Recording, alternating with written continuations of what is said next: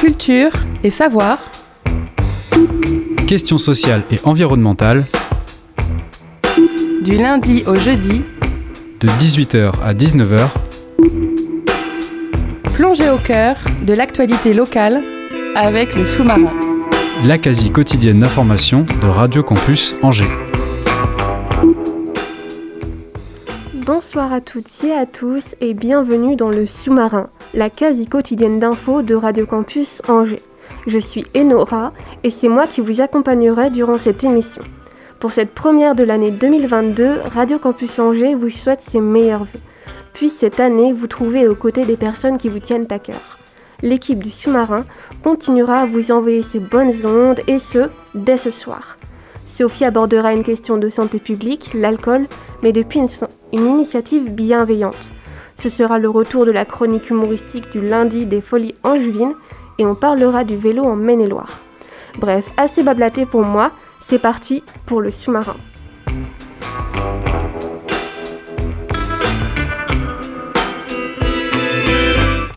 On connaît tous ce slogan, sans alcool, la fête est plus folle, mais avez-vous déjà essayé?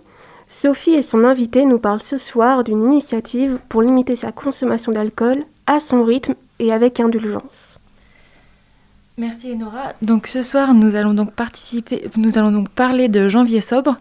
C'est un, challenge de l'asso H3D France Janvier sobre.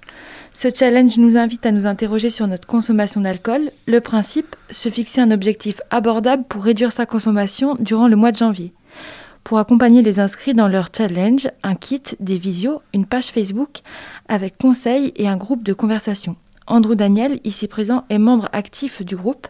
Précédemment à la radio, il nous avait parlé de son passé d'alcoolique. Aujourd'hui, il continue de sensibiliser à notre antenne avec Janvier Sobre. Bonsoir Andrew Daniel. Bonsoir à tous.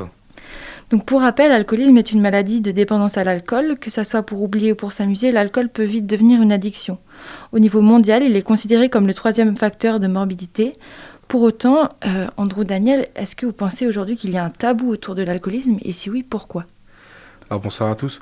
Euh, je pense que le tabou dans l'alcoolisme, il est quand même présent. Parce qu'il y a beaucoup de personnes que j'ai pu côtoyer qui, qui ont des problèmes avec l'alcool étant une relation avec l'alcool qui est compliquée, euh, ayant connu cette problématique. Je pense que ça devient de moins en moins tabou, même euh, l'alcoolisme féminin est, est, devenu un petit peu plus abordable. Il y a eu un reportage il n'y a pas si longtemps que ça sur France 2, et je pense qu'il y a hum, une certaine, hum, une certaine, bah, enfin, beaucoup de solutions pour s'en sortir maintenant, et euh, tout est possible. Et donc, euh, merci. Donc, l'association euh, H3D Janvier Sobre euh, sensibilise, par exemple, fait partie de, ces organismes qui veulent briser ce tabou. Et donc, elle sensibilise depuis 2014 à la maladie alcoolique. Elle est à l'origine du challenge Janvier Sobre. Cette année, c'est la deuxième édition. Pourquoi avoir créé ce challenge et à qui s'adresse-t-il? Est-ce qu'il s'adresse à tout le monde, aux malades alcooliques comme aux personnes lambda? Alors oui, Janvier Sobre euh, fondé par Laurence Cotet. Donc c'est troisième année d'existence, mais quatrième édition cette année. Donc 135 000 participants en 2021. Et donc c'est après les fêtes de fin d'année, faisons un break avec l'alcool. C'est ça, Jean Sable. En fait, c'est l'occasion de se poser euh, pour chacun la question de sa relation avec l'alcool. Est-elle normale, excessive, abusive, voire problématique?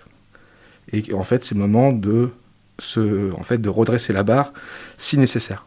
Donc ça ne concerne pas tant que les personnes qui vont, qui, qui vont boire euh, un petit verre ou deux à la sortie du travail, ou alors que le week-end, ou des gens qui ont vraiment des grosses pathologies. Donc, euh, parce que ça peut être, enfin, l'alcoolisme malheureusement peut, aller vers, la pathologie, excusez-moi, si, la, la, la, consommation est abusive. Et donc, euh, ça s'adresse vraiment à tout le monde. Et on se réfère sur les chiffres de Santé publique France, c'est deux verres par jour et pas tous les jours bien évidemment. Et donc janvier sobre, c'est un peu l'équivalent français du défi britannique euh, Dry January. Donc euh, Dry January, ça veut dire, euh, pardonnez-moi mon accent, ça veut dire janvier sec, mais ça prône, en fait, ce janvier sobre, il prône davantage le fait de déterminer ses propres objectifs. Pourquoi ce choix? Pourquoi ouvrir à autre chose que simplement ne plus boire d'alcool pendant un mois? Parce que je pense que, enfin, je parle pas au nom de janvier sobre, j'ai parlé en tant qu'ancien alcoolique je pense que on peut pas non plus demander à quelqu'un qui, qui va boire euh, tous les jours, qui va avoir une, pathologie euh, alcoolique, d'arrêter du jour au lendemain. Donc c'est plus temps que se, que se poser la question, notamment sur sa consommation, et de se dire, voilà, moi je bois deux ou trois verres par jour, et puis bah, je vais essayer de, de boire qu'un verre par jour, ou ne plus boire du tout, chacun son choix. Mais je pense que Janvier Sobre, en fait, c'est, ça, ça élargit un public plus large, en fait. On va pas dire aux gens, il n'y a pas d'interdit. C'est vraiment se, se, procurer du bien-être avec euh, donc euh, l'arrêt de l'alcool, si on veut être abstinent, ou une diminution. Et ça, on peut le voir que ça a vraiment des répercussions sur la santé, sur le sommeil, sur pas mal de choses. Donc, alors que Dry January, c'est un janvier sec, c'est-à-dire zéro alcool pendant tout le mois de janvier. Et euh, avec l'association, il y a vraiment une invitation à échanger entre participants, même si euh, tout le monde n'a pas le même objectif. Euh, est-ce qu'il y a quel est en fait l'intérêt de, de, se retrouver comme ça en communauté pour, pour ce challenge? Alors justement, il y a le groupe Facebook, donc Janvier oui. 2022. Euh, c'est un groupe d'entraide et de partage. Donc c'est-à-dire que tous les membres sont acceptés, abstinents, malades alcooliques, buveurs occasionnels, buveurs modérés. Et ça permet vraiment de, à chaque membre de ce groupe Facebook qui réunit plus de 2600 personnes euh, aujourd'hui, de pouvoir euh, poster quand ça va, quand ça va pas, de poser des questions, euh, d'avoir un soutien, qui soit moral, on peut parler de tout, de tout, de tout. Là, il y a eu un concert organisé euh, ce week-end à Lyon euh, par euh, Aude, Aude Font, qui, a, qui était donc la, la grande actrice de ce, de cette euh, soirée, où c'était un concert, donc elle a fait une chanson sur Janvier Sobre. Donc ça permet aussi de, aux gens de se retrouver lors de manifestations, enfin de manifestations, je me comprends, de, de, de concerts, etc. Et bah, c'était une première, mais je, je, pense que ce groupe est vraiment très très très utile. Et là, on voit le nombre de postes qui se multiplient euh, au mois de janvier. Et euh, en fait, est-ce que c'est important que aussi de pouvoir parler de, de euh, son rapport à l'alcool avec des personnes extérieures de son cercle familial ou de son cercle pro proche? Est-ce que ça apporte quelque chose en plus? Bah oui, parce que euh, moi je l'ai vu quand, quand, quand j'étais vraiment dans la problématique et d'autres gens qui sont dans la problématique, c'est vrai que parfois c'est quand même compliqué d'en parler autour de soi dans la famille. Et euh, le fait de se retrouver avec des gens qui, qui eux, on, on, est tous un peu dans le même bateau, quoi. On a tous vécu de près ou de loin l'alcoolisme. Et je pense que ça rallie aussi donc les gens qui parfois ne consomment qui ont une consommation modérée et qui vont pouvoir discuter avec des gens par exemple qui ont une consommation excessive. Donc ça permet vraiment d'avoir de, superbes échanges, d'entraide et de partage et euh, voilà quoi. Et euh, donc, euh, parmi les initiatives de l'association pour, euh, euh, accompagner ce challenge, il y a une visio de, en groupe de parole par semaine avec le soutien thérapeutique du service d'addictologie du CHI de Grenoble. Comment est-ce que ça se passe et qui participe? Alors, en fait, il y a une réunion donc, le mardi de 11h à 12h15 en lien avec le CHU de Grenoble. Donc, c'est une réunion euh, qui se fait sur Zoom. Et donc, il faut s'inscrire avant. Donc, on reçoit le lien après euh, sur Messenger. On n'a plus qu'à se connecter donc, et télécharger Zoom. Et en fait, c'est une réunion thérapeutique qui permet à tout le monde de s'exprimer sur son mal-être, sur son questionnement, sur son avancement, sur euh, les choses qui font qu'aujourd'hui ça va mieux ou que demain euh, ça n'ira peut-être pas mieux. Et donc c'est très très bien encadré. Il y a, il y a donc Laurence Cotet, Sylvie Colombez et euh, donc une, intervenante donc, du CHU de, donc de Grenoble. Donc ça permet à, qui le veut, c'est pas obligatoire, de pouvoir s'exprimer et de pouvoir euh, apporter aussi de l'aide aux autres parce qu'à à, à chaque témoignage, on, on trouve de l'aide, que ce soit témoignage de Pierre, Paul ou Jacques, sans citer de nom, parce que c'est vraiment, c'est vraiment des réunions qui sont confidentielles, quand même. on ne peut pas non plus euh, raconter tout ce qui se passe. Mais moi, en tout cas, j'y trouve mon compte et je pense que ça aide vraiment, vraiment de pouvoir communiquer avec d'autres personnes qui sont dans la problématique. Et est-ce qu'il arrive que des gens se rendent compte de leur dépendance à l'alcool pendant le challenge bah, je, je pense que moi, autour de moi, euh, je connais une personne qui, bah, qui se reconnaîtra si elle écoute, euh, cette, enfin, cette émission, qui ne consomme pas tous les jours, mais qui consomme excessivement le week-end. Et donc, l'année dernière, cette personne donc, avait essayé ce challenge. Et du coup, elle s'est rendue compte que ne pas consommer un week-end, c'était quand même très compliqué. Donc il est vrai que bah, c'était euh, l'alcool le vendredi soir, euh, samedi soir et le dimanche. Et euh, par contre, il a vu les côtés bénéfiques. Ça a été dur, mais il a vu les côtés bénéfiques du lundi matin. Hmm. C'est sûr qu'on récupère un sommeil, enfin on récupère le sommeil, on récupère de l'énergie, on récupère de la santé, on récupère plein de choses. Et puis c'est surtout des économies aussi, mais la santé est le plus important. Mais il est vrai que le côté bénéfique est vraiment là. Et euh, par rapport euh, aussi à un autre groupe euh, visio, c'est des salons visio entre nous qui ont lieu le week-end. est-ce qu'il y a, quelles sont les discussions que vous abordez? Est-ce qu'il y a vraiment aussi pareil cette idée de partage entre Alors là, c'est une réunion qui est donc le samedi. Oui. Donc c'est le samedi à partir de 18h, si je ne me trompe pas. Attendez. Oui, donc qui est animé. alors là, c'est quand même c'est aussi thérapeutique, parce que pour moi, toute réunion est thérapeutique. Là, euh, c'est un petit peu dans la continuité. Alors, la première réunion du mardi, comme euh, le dit Laurence Côté, et elle a raison, l'important c'est d'être assidu, d'y être ah, tous les mardis si on le peut.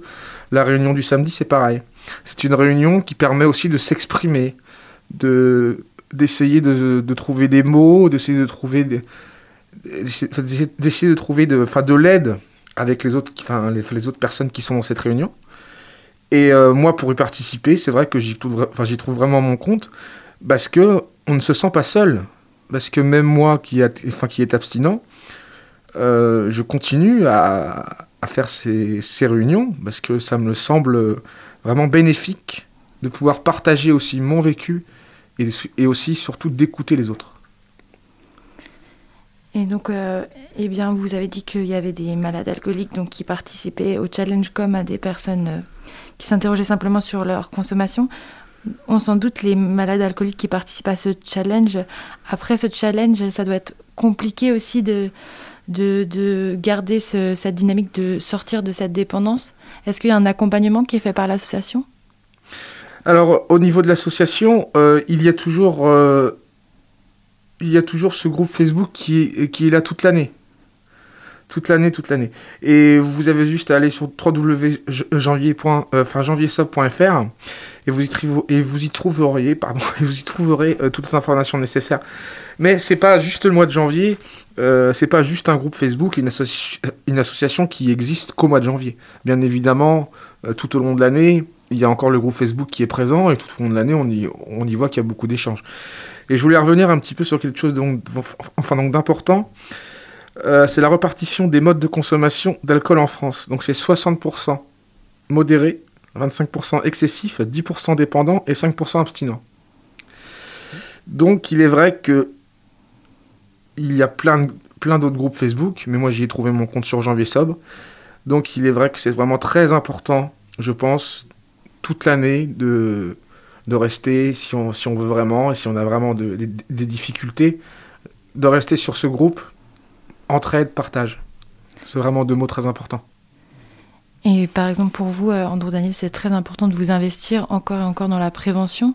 Euh, hors antenne, vous m'aviez dit que vous étiez intéressé pour euh, eh ben, suivre une formation de patient expert. Est-ce que vous pourriez nous en dire un petit peu plus?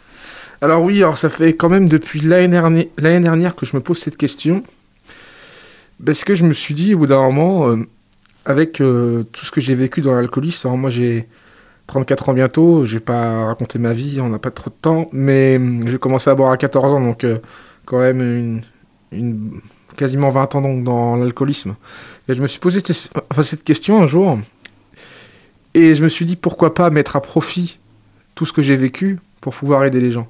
Alors patient expert, c'est un, c'est un grand mot, il y a aussi le diplôme de père et danse qui pourrait me permettre. C'est sûr qu'il faut un diplôme, c'est une c'est quelque chose. On apprend, c'est pas quelque chose qu'on fait en deux jours. Mais euh, le patient expert peut permettre de faire de la sensibilisation dans les écoles, dans les lycées, dans les collèges. Parce que si j'arrive comme ça dans un collège ou dans un lycée, que je me présente et que j'ai pas de, diplôme de patient expert ou de père aidance, euh, je ne serais pas forcément écouté comme, euh, enfin, enfin, comme il le faudrait. Donc oui, c'est quelque chose auquel je, enfin, auquel je songe depuis l'année dernière. Et là, je commence à me renseigner, et donc je serais ravi de, vous, de vous envoyer une lettre un jour et de vous dire que ça a marché et de repasser, pourquoi pas, chez vous sur Radio Campus Angers pour, pour pouvoir évoquer mon, mon diplôme de patient expert. Eh bien, ce sera avec plaisir. Je vous remercie euh, pour cette interview, Andrew Daniel. C'était euh, très intéressant. Merci d'être venu parler de cette édition de Janvier Sobre qui commence maintenant. J'invite tous les intéressés à s'inscrire sur le site. Vous pouvez également retrouver toutes les infos sur la page Facebook et n'hésitez pas à eh bien, rejoindre le groupe.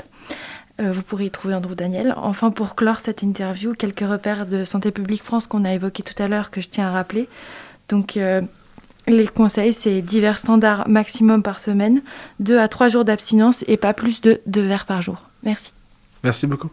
Merci à vous deux. On continue l'émission avec un peu de musique. Tout de suite, Rest Up de Boy Pablo.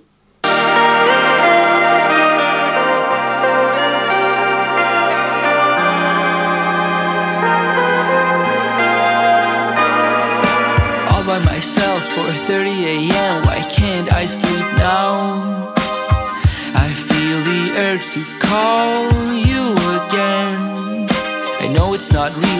stuck on repeat. I'm sorry, but I never intended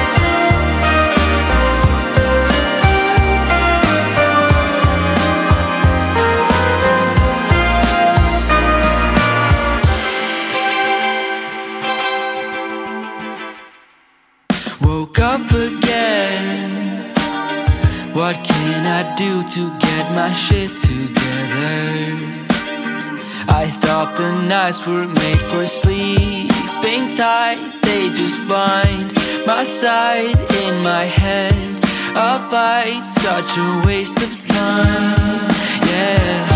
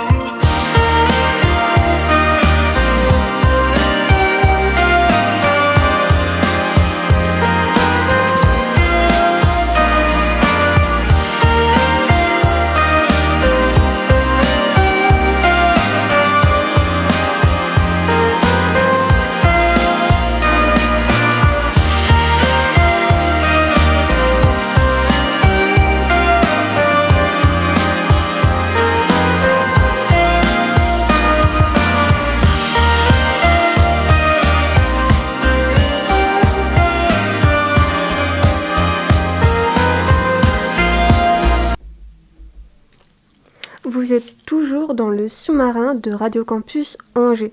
Au micro à mes côtés, Martial, bénévole aux Folies Angevines, a remplacé Sophie. Martial, tu as dernièrement été intrigué par un article, c'est ça? Tout à fait, oui. Bonsoir et bonne année à tous. Merci de me recevoir. Pour cette chronique, on va parler un peu d'écologie.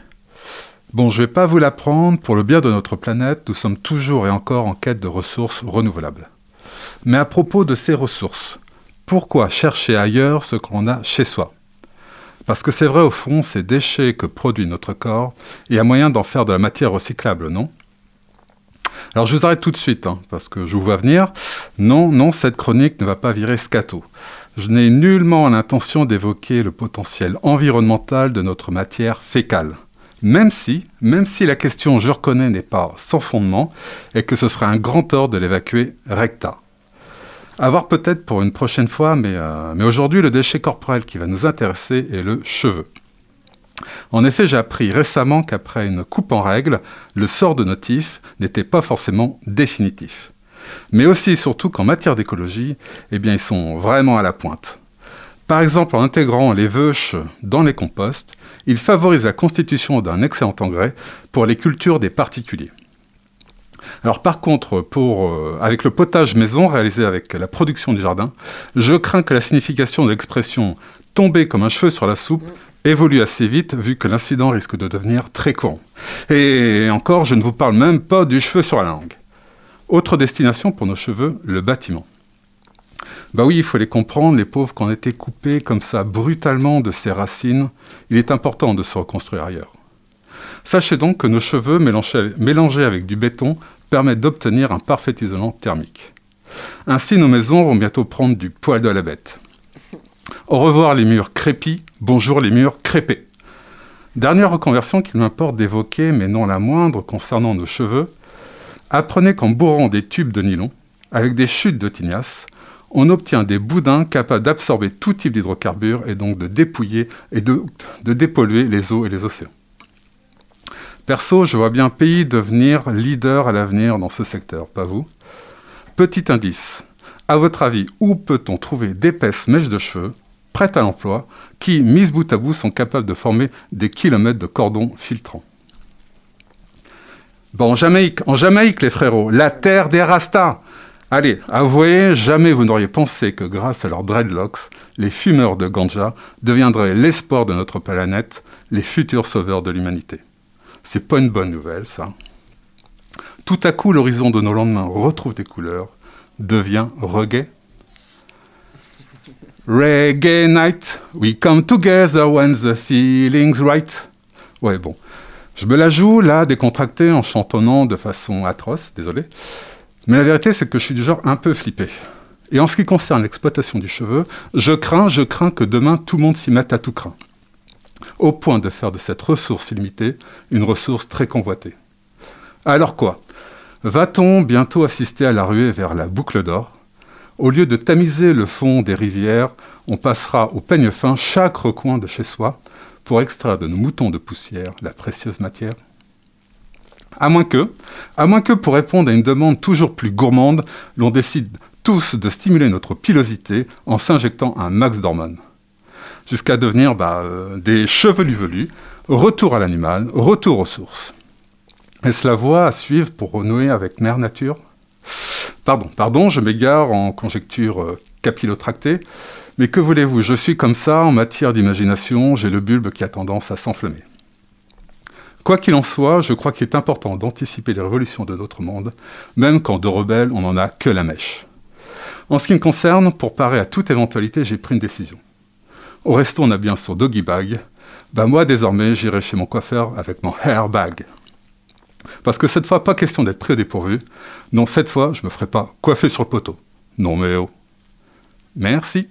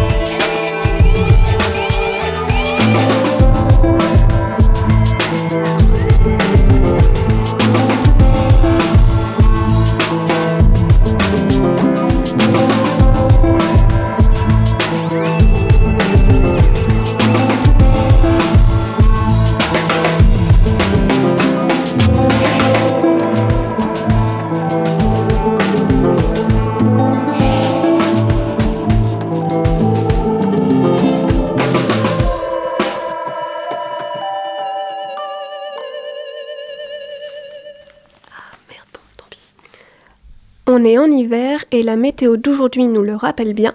Il n'empêche que vous venez d'écouter le groupe Everyday in June avec sa chanson Music Box sur le 103 FM. Et en parlant d'hiver, les plus motivés n'ont pas rangé leur vélo au garage. Ça tombe bien, c'est la star de mon échange plus tôt avec Nicolas Marty, cycliste convaincu. Cyclamical, vous connaissez?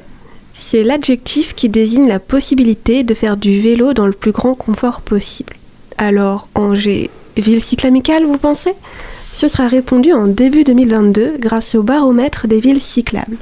Ce baromètre a été mis en place en 2017 par la Fédération française des usagers de la bicyclette, aussi appelée la FUB. Les votes pour cette édition 2021 se sont clôturés le 30 novembre et Nicolas Marty, coprésident de l'association Place au vélo Angers, est avec nous ce soir pour nous parler de ces premières tendances qui se dégagent pour la troisième édition du baromètre des villes cyclables. Bonsoir. Bonsoir Noah. Pour commencer, est-ce que vous pourriez nous expliquer l'intérêt d'un tel baromètre? L'objectif de ce baromètre-là, c'est d'obtenir le ressenti euh, des usagers du vélo dans l'ensemble des villes de France.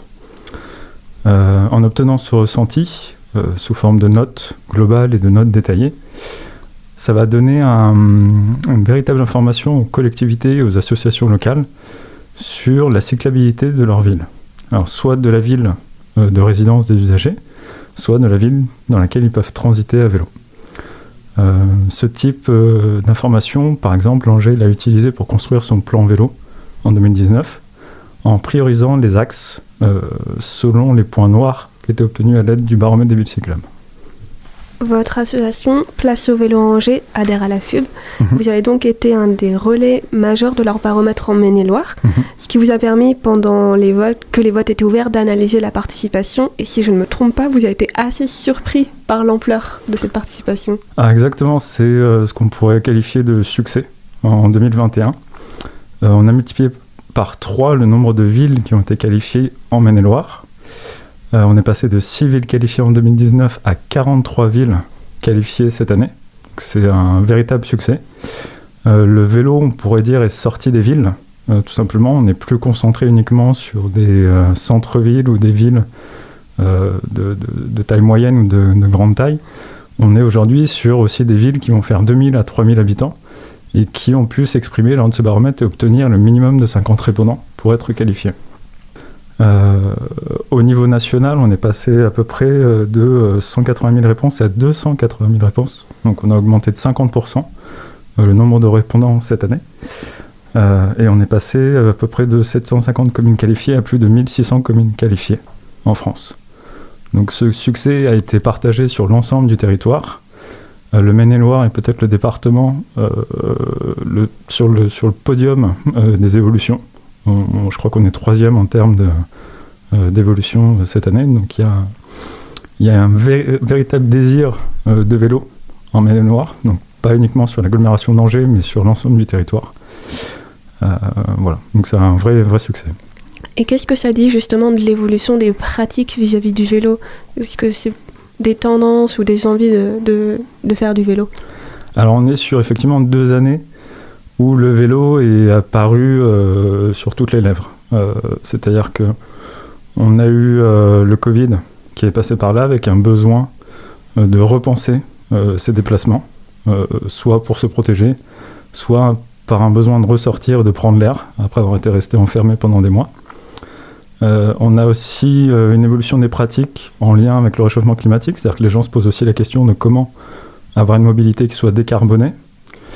Euh, et puis tout simplement, ça devient aussi une solution, je pense, pour beaucoup de monde, ou lorsqu'on est coincé de manière régulière dans des bouchons, lors d'accidents, lors de pluie, etc., de sortir d'un mode qui va peut-être coûter beaucoup d'argent et se dire bah, je vais peut-être prendre un mode de transport qui va me permettre peut-être d'aller plus vite ou au moins plus efficacement à mon travail chaque jour et qui va me coûter euh, un peu moins cher que, que, la voiture.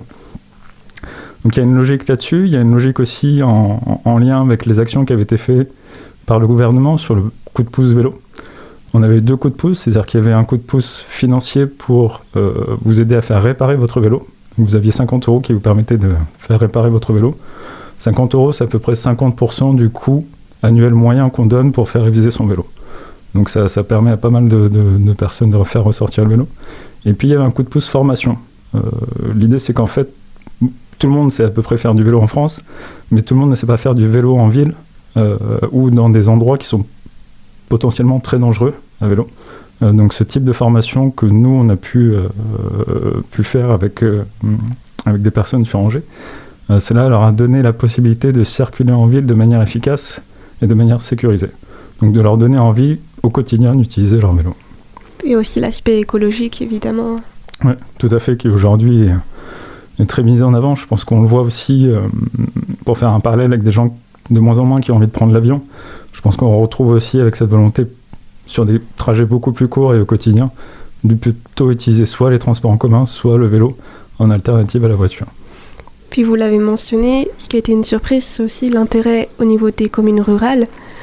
Est-ce qu'on dépasserait ce clivage de vélo en zone urbaine, voiture ou éléments motorisés en zone rurale? C'est effectivement ce qui a été euh, mesuré. On a, eu des mesures qui ont été faites par euh, Vélo et Territoire sur euh, la fréquentation à vélo depuis 2019, un peu pour voir les évolutions, 2020 étant un peu une année particulière. Donc on a constaté une augmentation du nombre de trajets réalisés à vélo depuis 2019. Et en fait, l'augmentation la plus forte est au niveau rural. Euh, enfin, elle est, aussi forte au niveau rural. Euh, elle ne concerne pas que les villes. Et on a, nous, on rencontre aujourd'hui de plus en plus d'élus et de collectivités ruraux, rurales, qui, euh, qui souhaitent, qui ont besoin de l'expertise vélo pour développer leur système cyclable. Donc il y a une volonté euh, de développer les services vélo, donc du stationnement sécurisé, de la formation dans les, dans les écoles, de la vélo-école. Mais il y a aussi besoin d'avoir une réflexion au niveau du département sur comment connecter les villes entre elles pour que les gens puissent aller au travail à vélo, pour que les enfants puissent aller à l'école à vélo. Ça fait parfaitement le lien avec la question que je voulais poser qui pose la question forcément de la continuité des pistes cyclables. Mmh puisque euh, pour justement rejoindre différentes communes à vélo. Si Angers compte environ 215 km de pistes cyclables, c'est pas pour autant qu'elles permettent d'aller d'une une commune à l'autre en vélo, en étant, euh, enfin, en matière de sécurité également. Alors ça, c'était un des points qui avait été soulevé lors de l'édition 2019 du baromètre euh, sur les, les, connexions avec les villes limitrophes à Angers. C'était un des points noirs, on pourrait dire, sur lequel l'agglomération euh, doit travailler. L'idée, c'est que euh, la compétence voirie va passer à l'agglomération début 2022. Donc il y a une vraie réflexion au niveau de l'agglomération pour connecter les villes entre elles. Euh, on va retrouver cet élément-là dans les assises de la transition écologique, où la volonté de créer ce qu'on a appelé des véloroutes entre les villes pour les connecter fait partie des propositions les plus choisies pour développer la, mobilité sur, sur l'agglomération. Euh, donc là-dessus, il y a un gros travail à faire. Il y a des connexions qui existent, mais comme vous dites, c'est morcelé. C'est-à-dire qu'on va se retrouver des fois avec des endroits où on va se retrouver en mixité, avec des zones à fort trafic, euh, avec des présences de camions.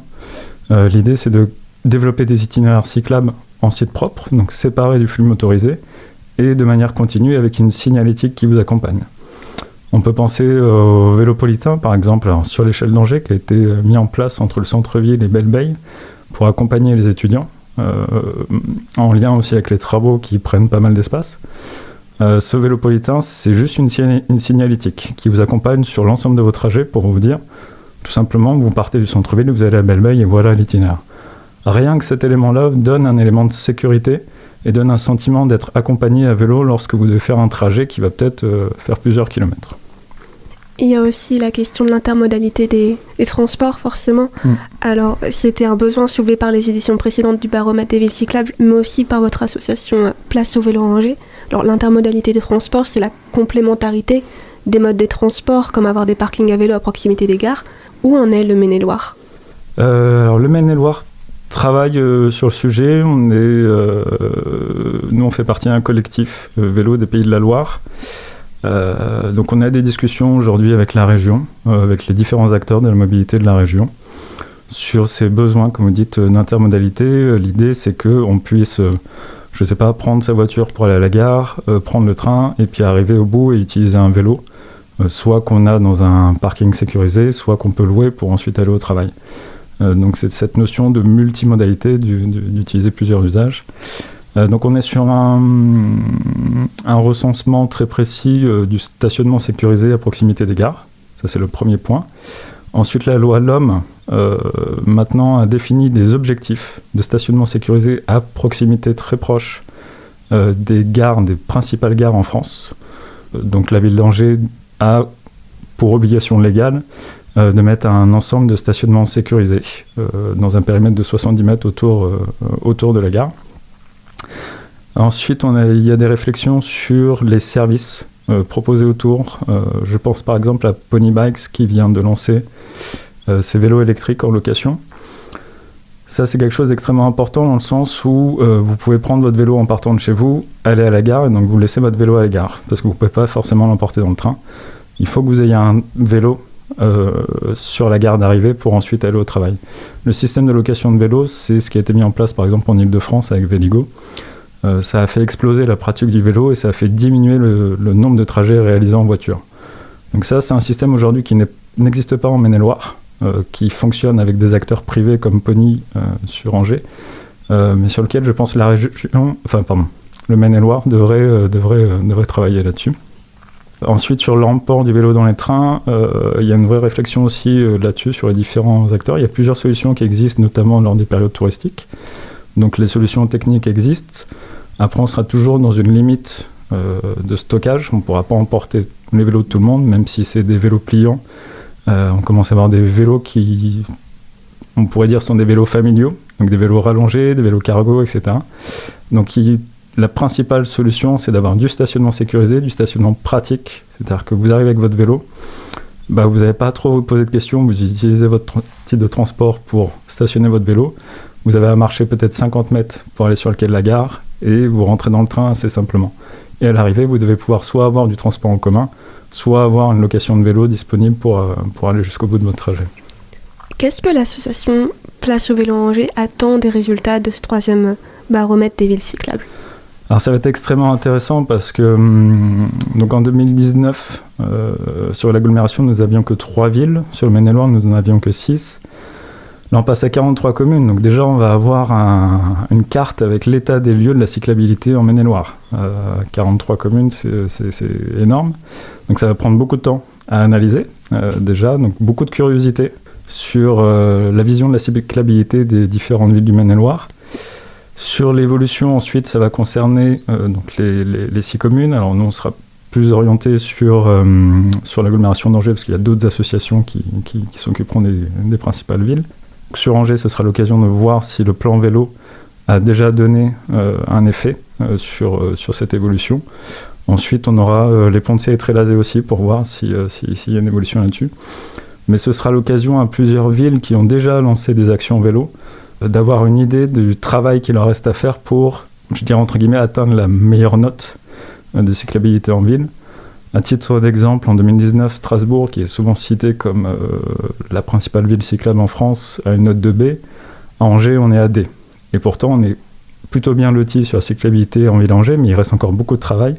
Donc ça donne un peu une idée de, de, la marche, de la hauteur de la marche pour, euh, pour arriver à une ville cyclable. C'est ça, c'est que l'édition 2019, Angers était, on va dire, médaille de bronze des villes moyennes. Mhm. Pour autant, elle était euh, classée D. C'était 82% au total des communes qui étaient soit moyennement favorables, soit défavorables à la pratique du vélo. Mhm.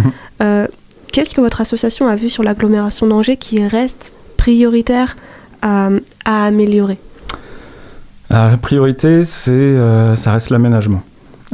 C'est l'aménagement de l'espace public, euh, si vous voulez des cyclistes, il faut construire des pistes cyclables. Ce qu'on entend nous par pistes cyclables, ce sont des aménagements séparés du flux motorisé. Euh, pour prendre un exemple, on a quelques exemples hein, de pistes cyclables. Avenue Montaigne, il y en a une qui vient d'être réalisée. Euh, bah, vous êtes séparés des flux motorisés. Donc à partir de là, votre sécurité, elle augmente. Votre sentiment de sécurité augmente aussi, et c'est ce qui est le plus important. Sur la route, le danger, c'est d'avoir bah, des voitures qui vont peut-être mordre euh, sur votre bande cyclable, qui vont faire des écarts parce qu'il fait nuit, parce qu'il pleut, parce qu'ils ne vous voient pas forcément. Pour éviter l'ensemble de ces dangers, donc ça passe par euh, de l'aménagement cyclable. Ensuite, ça passe par la communication. La ville, là-dessus, a communiqué notamment sur euh, le respect des aménagements cyclables et le respect des sas vélo.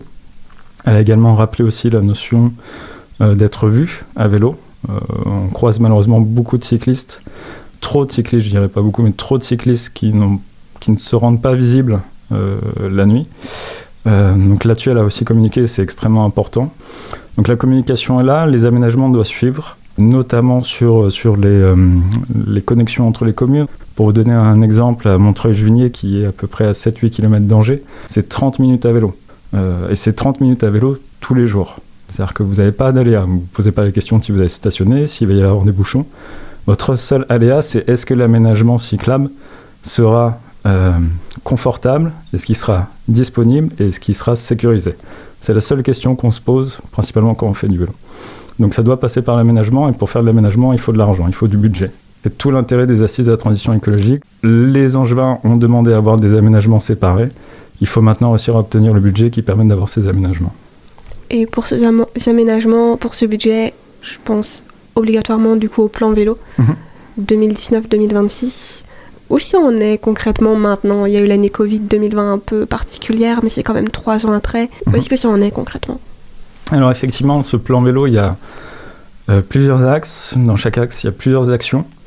Sur le stationnement, il y a des objectifs de multiplier le nombre d'arceaux, et ça je pense qu'on le voit euh, dans certaines zones, en fait, le, stationnement en vélo s'est diversifié de manière euh, flagrante. Euh, reste la question des boxes sécurisées, mais ça, c'est aussi en cours. Sur les aménagements cyclables, c'est ce qui est le plus long.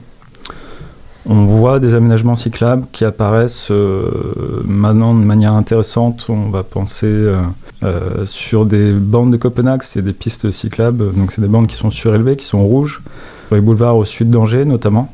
Qu'est-ce qu'on pourrait avoir Les campagnes de M12, donc ces petits panneaux qui vous permettent de passer au feu rouge dans le sens qui est indiqué après avoir laissé la priorité aux piétons et aux usagers qui étaient présents dans le carrefour. C'est ces différents axes-là. On a la question de la maison du vélo euh, aussi, euh, qui est censé être un, un lieu euh, de, service et d'accompagnement des usagers. Euh, cet élément-là est en cours de discussion aujourd'hui avec l'agglomération, euh, donc c'est pas forcément pour tout de suite. comme on dit que le plan vélo jusqu'à 2026, donc bon, on a ces discussions-là qui sont en cours, il faut bien, bien définir les choses. voilà, c'est un peu aujourd'hui l'état, l'état des lieux de, de, cette politique cyclable qui, qui s'accélère, je pense, depuis, depuis 2020. Il y a une vraie volonté de développer euh, la, cyclabilité de la ville. Après, ce plan vélo aujourd'hui prévoyait euh, un million et demi annuel pour la ville et un million et demi annuel pour l'agglomération. C'est clairement pas assez si on veut développer des aménagements cyclables euh, séparés. Pour vous donner un ordre d'idée, un kilomètre de piste cyclable, c'est entre 100 000 et 200 000 euros. Donc si on prend au niveau de l'agglo, c'est 7 km de piste cyclable par an. L'agglomération est bien plus grande que ça. Donc malheureusement, il faut que le budget augmente. Enfin, bien heureusement, il faut que le budget augmente pour accompagner ces, euh, aménagements.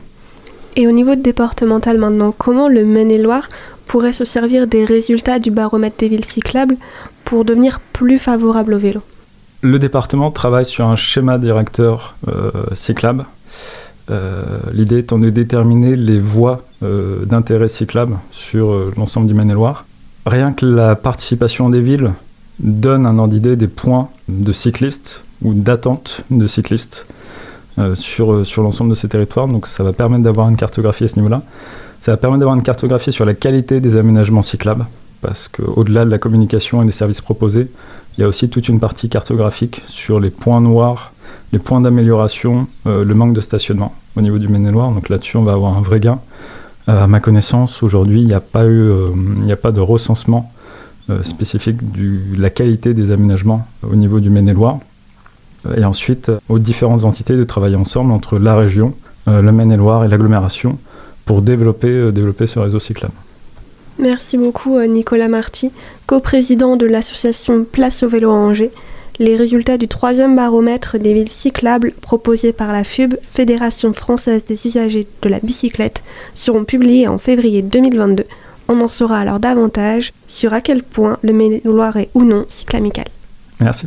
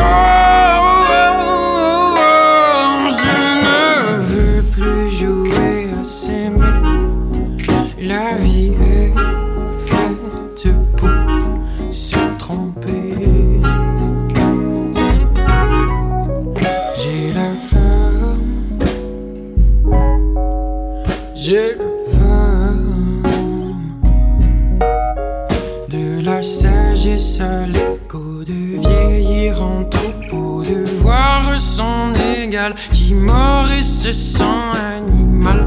Mm, mm, mm. J'ai la dit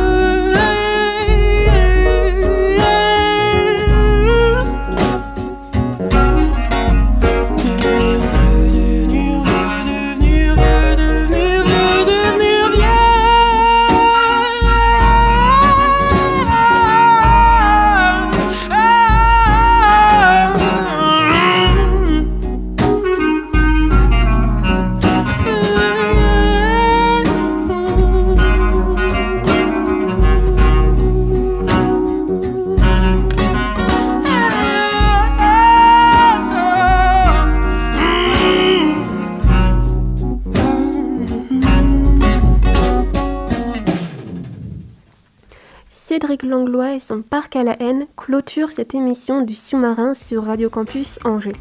À la technique et la programmation musicale ce soir, Étienne. Un grand merci à Sophie pour l'interview, à Martial pour sa chronique et aux invités pour leur venue. La soirée continue sur le 103 FM avec la programmation musicale. Vous retrouverez de 21h à 22h l'émission reggae de Radio Campus Angers Mélodub. Vous pourrez y entendre Sebastian Sturm, Lutan Fia et Original Tomahawk, entre autres artistes. Merci pour votre écoute et bonne soirée sur nos bonnes ondes pour tout le monde.